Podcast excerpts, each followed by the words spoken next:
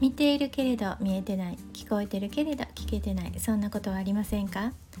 日々のささやかな気づきから生きやすさのヒントにつながる話題をシェアします。こんにちはリボーンです。今日2回目なんですが、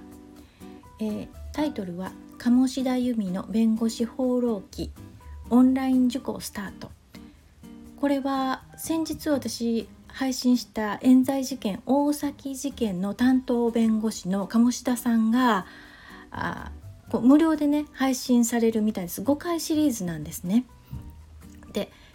ただこれ Yahoo ニュースにもなってるらしいんですがこのスタンド FM 内の弁護士さんもね配信されてないみたいでタグでも出てこないんですけれども今度その大崎事件の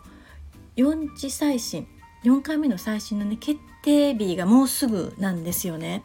でその被告になって、まあ、無実を訴えている女性っていうのがもうすぐ95歳になってもう早く決着をつけないともう本当に生きてる間に、えー、難しいなっていうあの内容そのこの事件の内容もだしこの経緯もものすごく興味が興味関心をそそるものなんですね。でまあ再審請求がなかなかあのうんね決定しないっていうのもこれ日本では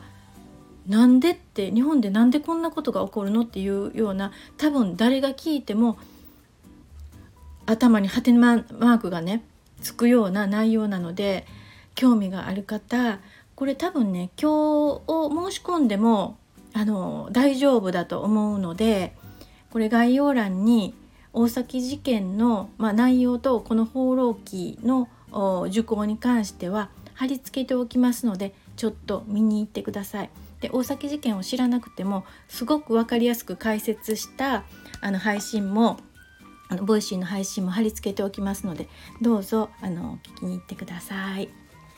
はい、最後まで聞いていただいてありがとうございました。ではまた。